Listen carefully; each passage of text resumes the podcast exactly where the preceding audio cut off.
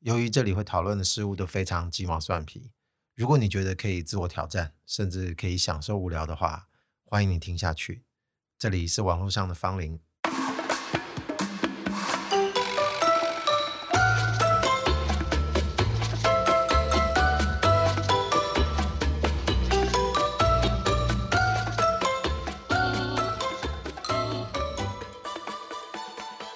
这一阵子有两个字的词又常常被提及了，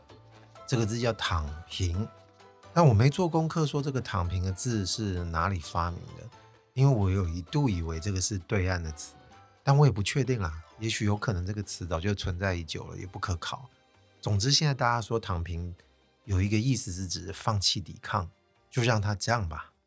因为知道我们现在住在台湾，可能有一些时事上接近选举了，又加上。这个那个的事情很多，所以就会有人常常又用这个字来形容说，哎，是不是有些人对于某些事情的态度就是躺平啊？但最近常常会提到，就是这个延伸意义啊，是不是真的躺着？这个画面却不是那么重要。我自己却是一直会想着这个画面，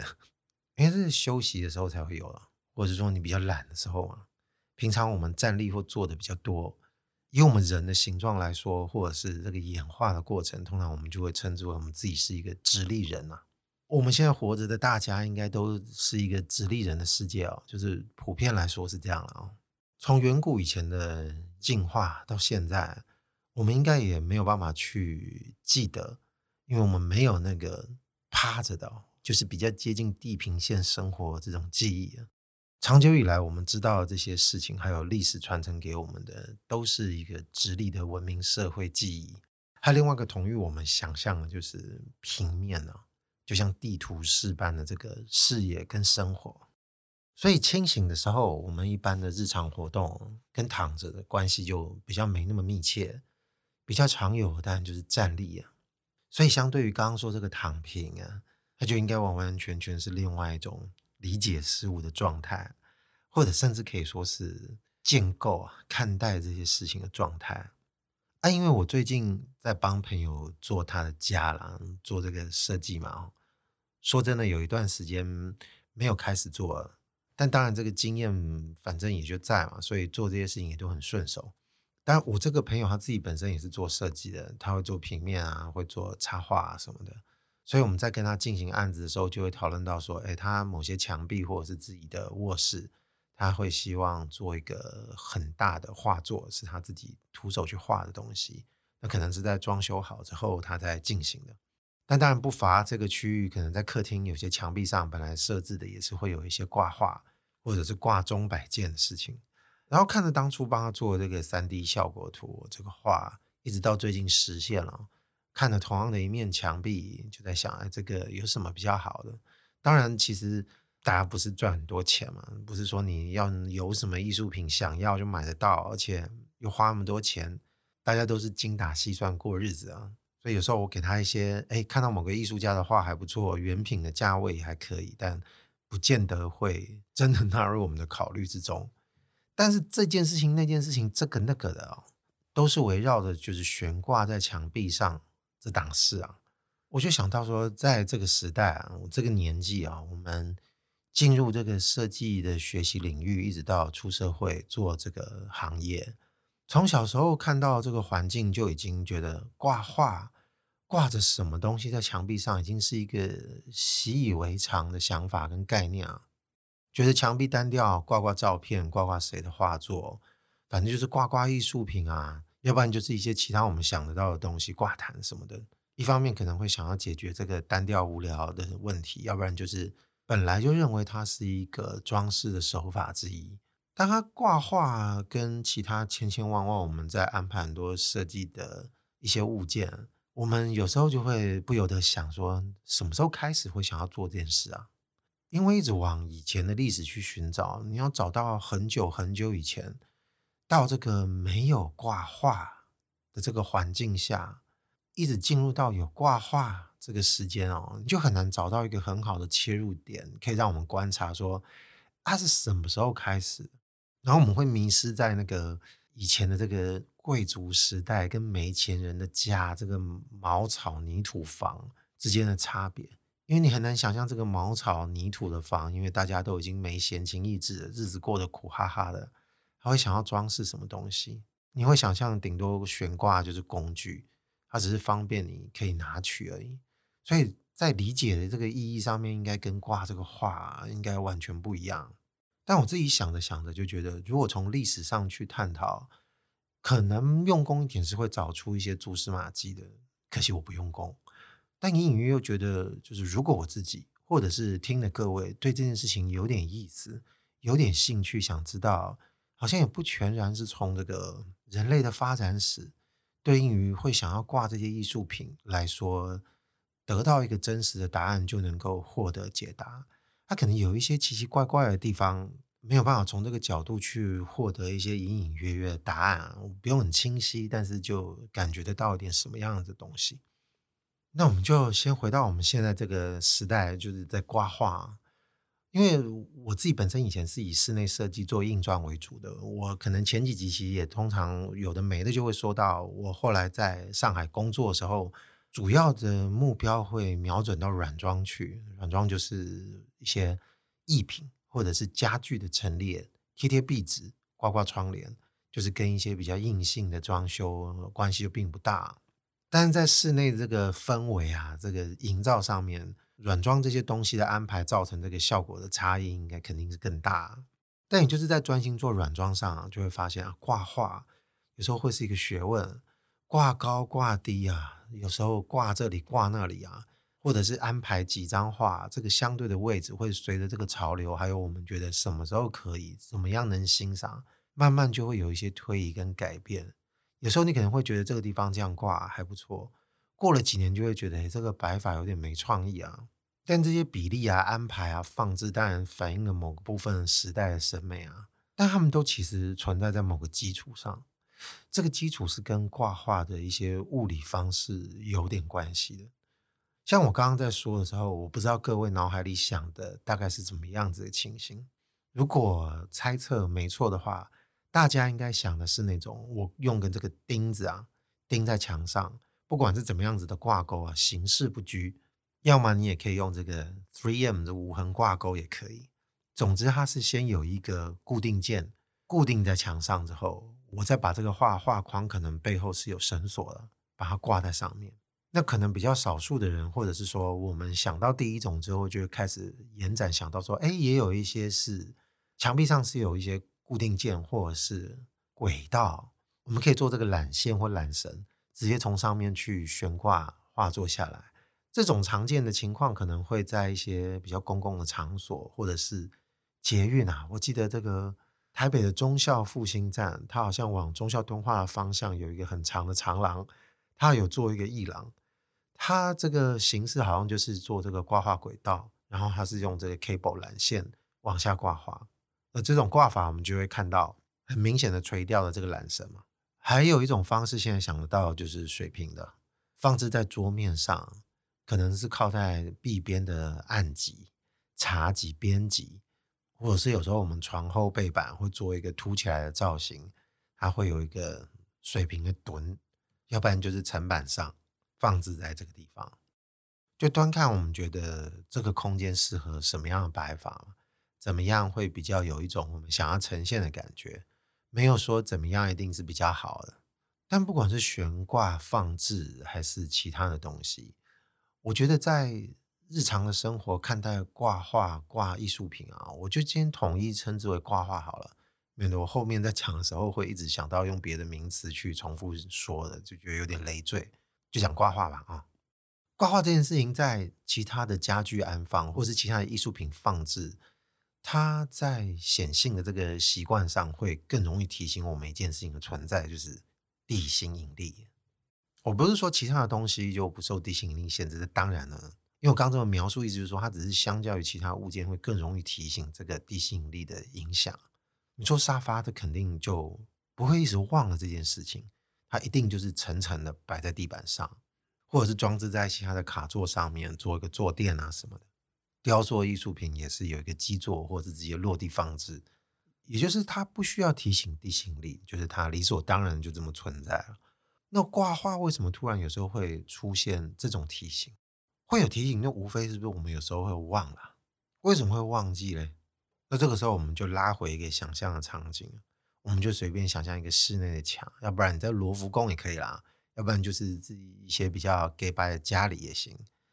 你说看着这个墙壁上的挂画，就像我刚刚说，我们第一时间会想到的，应该是墙壁上有钉挂钩、固定件，再把这个画利用背后的这个绑绳，然后再把它挂上去。也就是我们大部分看到这个画在墙壁上，它其实都是一个漂浮的状态。所以每当我们看着画的时候，其实会有一个不自觉的感觉，或者是说彼此有个默契，我们会认为它就是浮着的，突然会觉得不浮着不合理，就飘在空中。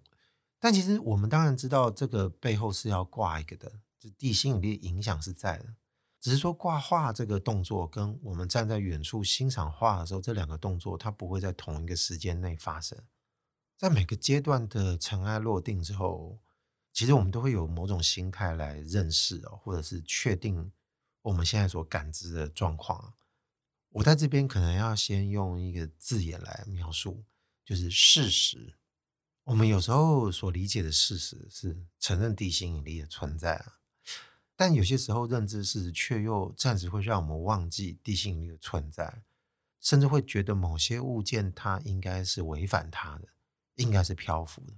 就像我刚刚说，在挂的时候，跟你在看的时候，我们可能都是认了不一样的事实。所以说，一个事实哦将会在其他的时间取代另外一个事实。那我们也不会觉得哪一个事实曾经是不对的，因为我们会一直忘记彼此之间的冲突。就像我们相信这个画是浮着的，即使我们自己曾经是打钉子的人，你粘过这个挂钩的人，我们也是曾经执行把这个画挂在上面，就是我们本身。但当我们现在在欣赏画的时候，我们就认为它跟那个地心引力没有什么关系了，它就是浮着的，它不浮着不飘着就不合理啊。它的真谛跟这个实情，这个事实就是在这。但如果回到我们刚刚说另外一种挂画的模式，你是看得到这个缆绳啊，我们就明白看到这个挂画的轨道，我们也看得到上面那条线悬着、拉吊着。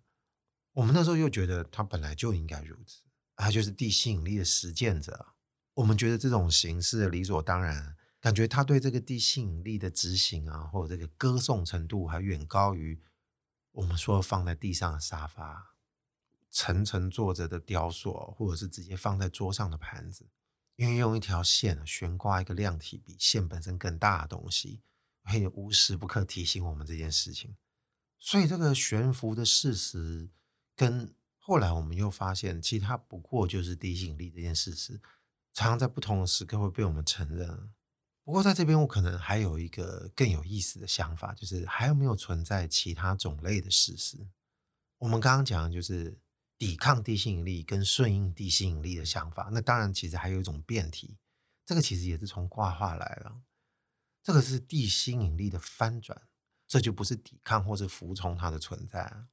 也就是说，有时候我们的墙壁就像地面一样，但如果单单只是靠一幅画。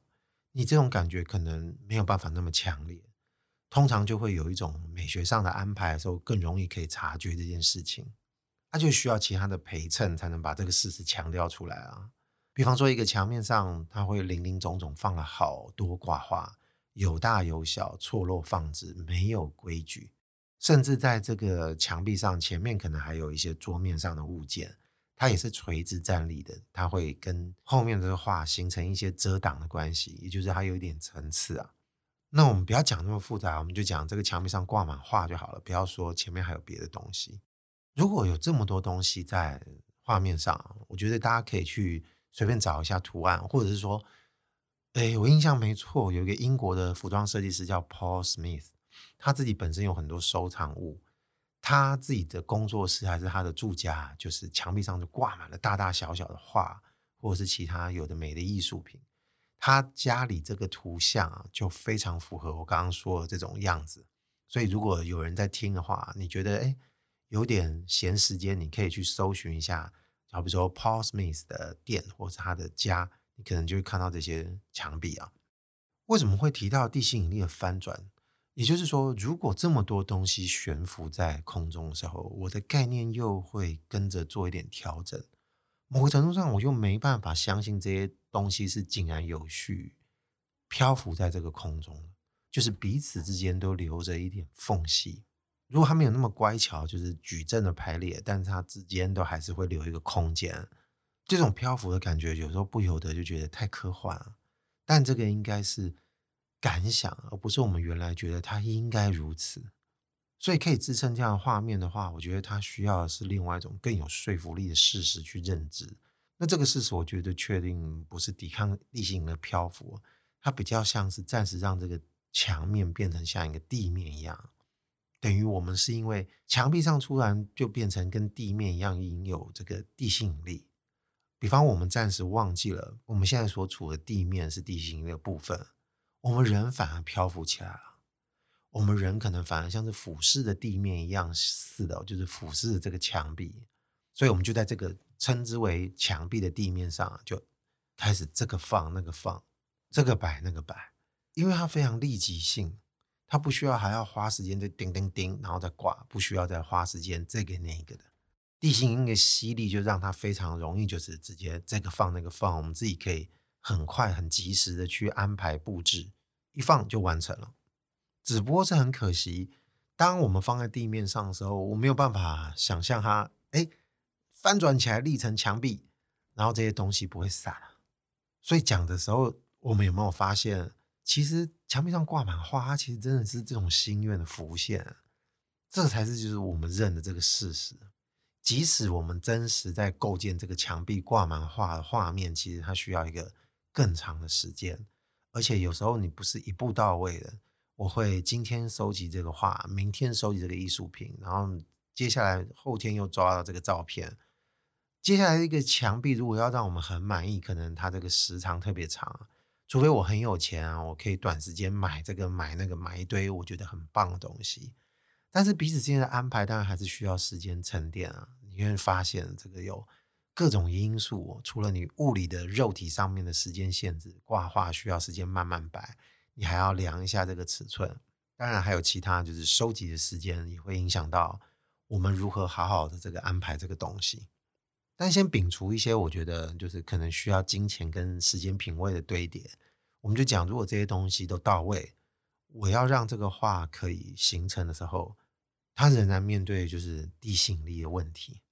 而且还有很有意思的，就是我们陈列画，我们比较不会希望它是一种规矩的安排。如果我们真的认为这个墙壁上暂时拥有一个引力啊，但它也不全然等同于地面。因为我们怎么去安排上面这个画，它也很难看起来很像是我们看这个平面图，就是我们在看这个空间平面图，我家里的布局的这种平面图的情形。因为我们里面会含着一些动线啊，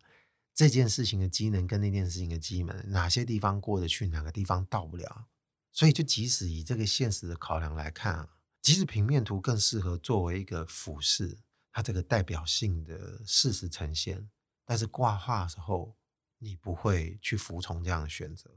因为这个维度我们用不上，所以我们就会用一种它不是真的拿来用，用不着，它是拿来欣赏的角度，我们去确认这个墙壁上面的世界。打底的部分就不用讲，就是漆这个油漆，或者是你会用什么贴墙纸啊、贴壁纸，或者是其他有的没的材料去建构这个画布的底部啊。也就是这个底部建构之外，我们要去布置这些悬挂的物件，我们依据的逻辑就会比较像是去模拟一些自然，要不然就是一些意义象征上的安排啊。我们先讲一下，不说自然模拟啊，就像是没有要对称，你没有办法一开始就说出这个安排方式的所以然，这个章法是在哪里啊？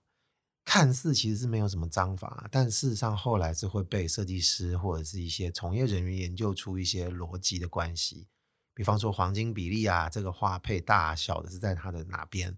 那这种视觉上的舒服或和谐的感想，当然就是来自于我们在观察的山啊、景啊，我们在自然界看到的，我们人站立的看到这些风景，怎么样在我们。从小到大体验觉得怎么样才舒服的关系中做出这个对应，所以我们才会觉得这些挂画的位置跟大小比例的关系，跟这种视觉舒服上是有关的，或者是他想要强调什么事啊？意义象征，它就比较跟什么仪式有关啊？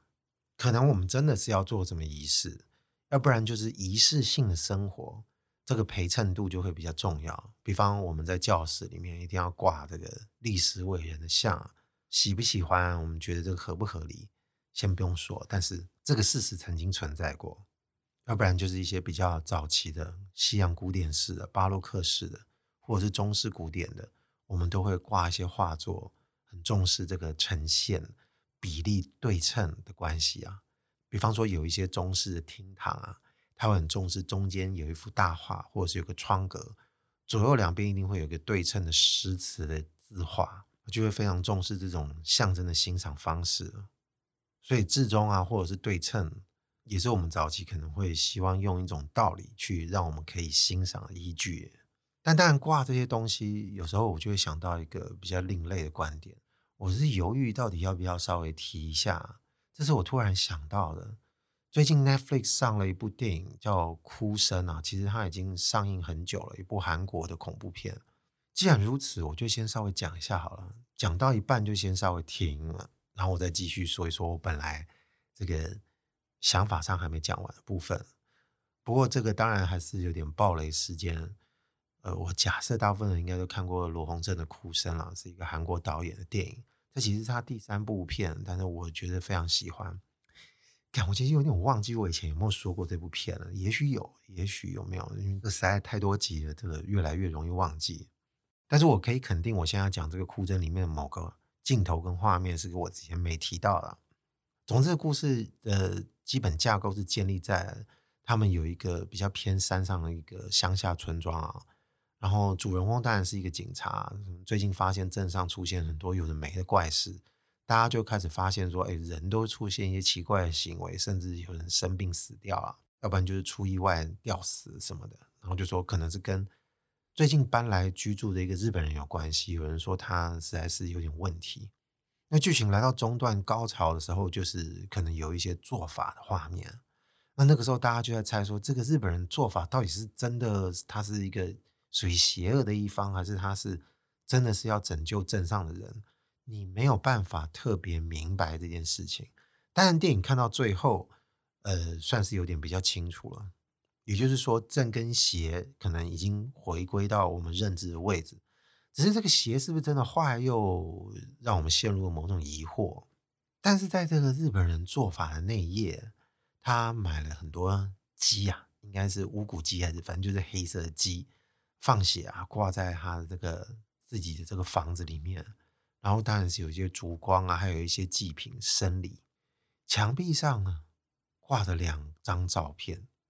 感觉都是非常老的，也许有可能会被我们猜测为。可能是这个邪教当初的创始人，这两个人也许法力是非常强的，一男一女，一左一右。但是在这个电影里面的美术设计当然没有挂的特别的端正，两张照片我印象中也不是完全的等大，而且非常斑驳，可能是刚有照片的显影时期，这个照片就存在的了。但电影也没特地去说明啊，他到底挂这个东西里面的人是谁。只是从这个穿着跟外表会觉得这应该是早期古代的日本人，所以这个跟这个日本人在做法的关系应该是很大的。哦，必须承认，在看的时候，那两张照片让我感觉到非常发毛。但是他没有去强调这件事，他没有要去扩大这个惊悚的感觉，他没有镜头特地去拉近这两张照片，然后还加一些让你感觉到更有压迫感的音效或配乐，没有。它呈现的就是在这个场所里面，这日本人正面对这个方向的做法，可能在念咒啊。我记得还有敲鼓吧。不过提到这个东西，就是有些仪式，还有它这个魔力啊。从了我们刚刚说一些比较属于文明礼教啊，我们刚刚说什么中国这个两边这个字画来说来摆设，它所形成的这个魔力，有时候可能会从刚刚说这个电影里面，你会发现另外一种做法。这个做法这个字啊，就觉得突然有点有趣了。做事的方法，这是也是做法。刚说这个做法，看它也是这两个字啊。我们仿佛就会觉得，透过这两张照片，从远处不知道哪来召唤这个神奇的力量，它跟这个做法者形成的关系，说不定有一种看不见的能量的通道跟那个线，正在这个场所里面围绕起来。那这个空间的关系，是不是就一定得要把这两张照片挂起来才有办法成立？它没有办法放在地上，所以它是不是一定要一开始就先抵抗地心引力，才能把这个能量给活化？好，这个越想呢，就觉得开始觉得有点哎呦。反正我们就先回到我本来要继续讲的部分吧。啊，这个刚刚不是一直在说这个挂画，其实它肯定就是需要墙壁嘛。早期我们人类文明开始建立懂得房子的时候，就是会有墙嘛，不管你是四面还是几面墙，总之它跟地面是不一样的存在啊。我们活动的这个地面啊，地板、墙壁，它就更像是一种我们自己认为就是原始就处在一种抽离状态的共存关系，跟我们人类共存的这个共存关系。地面那个地板就是我们本来就活动在这个上面。或者是说，我们不要讲在这个上面活动，我们是活动于其中的，无时不刻不跟它接触嘛。我们一直处在某种布局里面，就是俯视上来说，我们刚刚说这个布局平面图，就是这个局啊。我们被这个命运摆布啊，也就是这个地面上的世界。墙壁其实是一种我们需要面对面的物件嘛，碰触到的情形当然不是没有啊，只是没有像地面来的密切。粗浅的说，就是立面的这个亲切感，应该是远不如平面的。你你自己说嘛，就平常我们靠在墙壁上，并不是一个常态嘛。当然，我觉得也不用特别去列举什么时候会跟墙壁产生关系。总之，它是比地面来的抽离的。虽然我们常常会忘却地面，注视墙面，但因为墙壁这种抽离，其实就会加强了我们认为，可能是一种自以为。我们会认为事物间的关系其实是一种我们早就已经能够掌握道理了，而且我们觉得这个道理就是稀松平常。可是我们也常常忘了，其实我们常常在自相矛盾了。就像我们刚刚在说，一个事实在不同时刻就会很自然取代另外一个事实。那如果说我们忘了地心引力这件事情，还有没有什么是远过于墙壁存在的例子啊？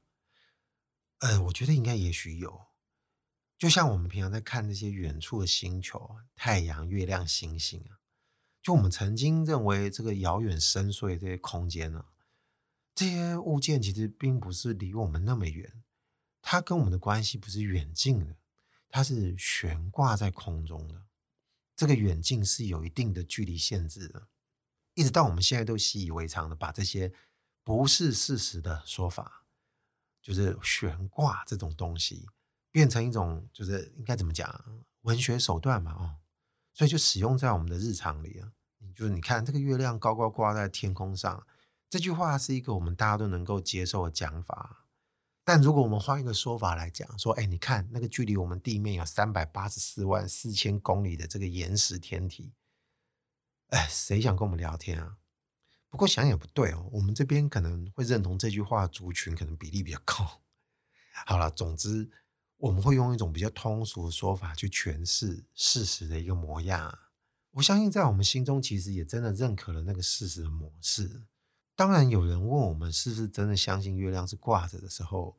我们会把前一刻才认识的这个事实给赶跑。我们会说：当然不不可能啊，怎么可能？我们知道它是被引力牵住的，才形成一个这么遥远的距离。越靠近，我们就发现原来它比我们想象中的大。只不过说我们在了解远近关系的时候，墙壁就已经被建立起来了，所以这个远近的关系最后就会被我们诠释为说是高低之分。即使我们现在知道它其实不是高高挂在天上这个高低之分，其实它其实只是一个远近的关系。但我想，我们人类终究还是需要引用浪漫这种比较被认知为非理性的部分认可的事实，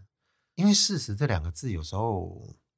严格讲，并不是说它是终极的关系的解释，要不然就是一种答案。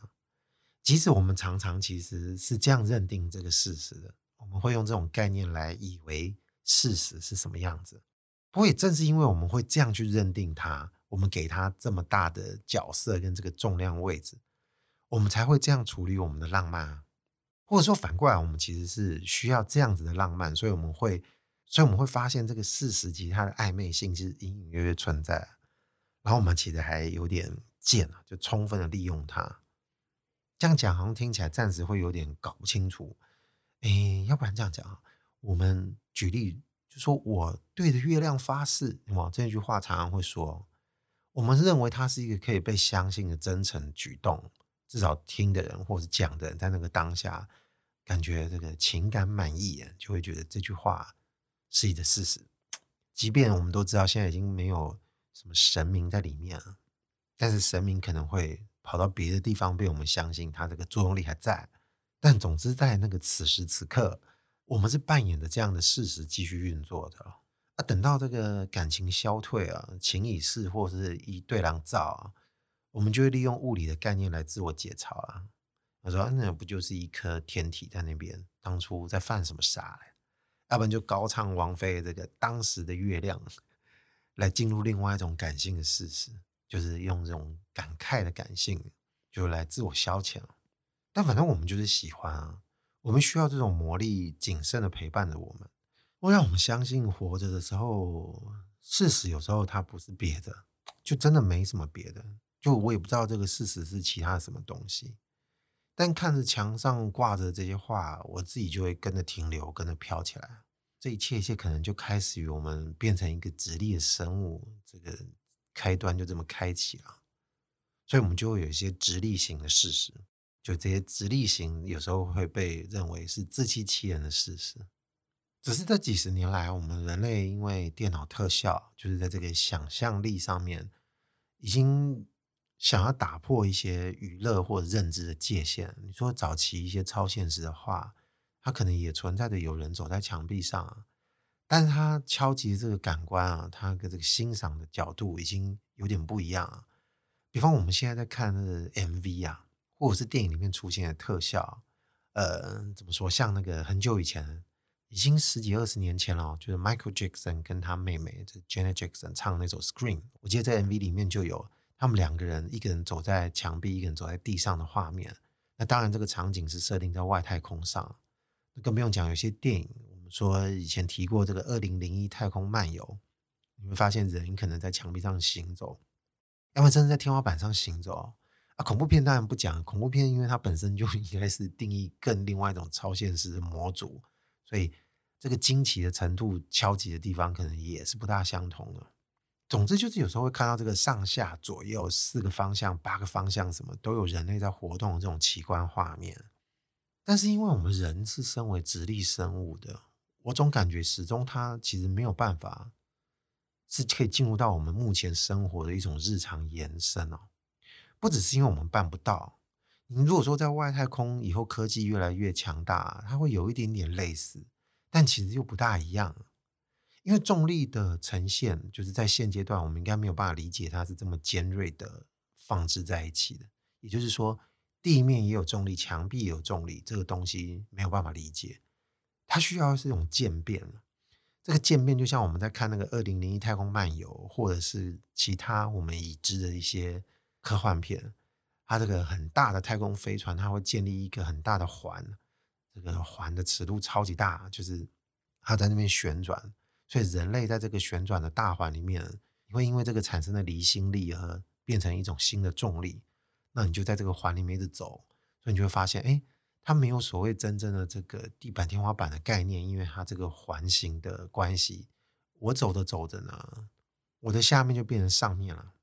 但这个下面跟上面的关系，因为离心力需要有一个机器在旋转，所以这个尺度啊、呃，这个圆周一定特别大，所以这个直径的关系就不会特别小。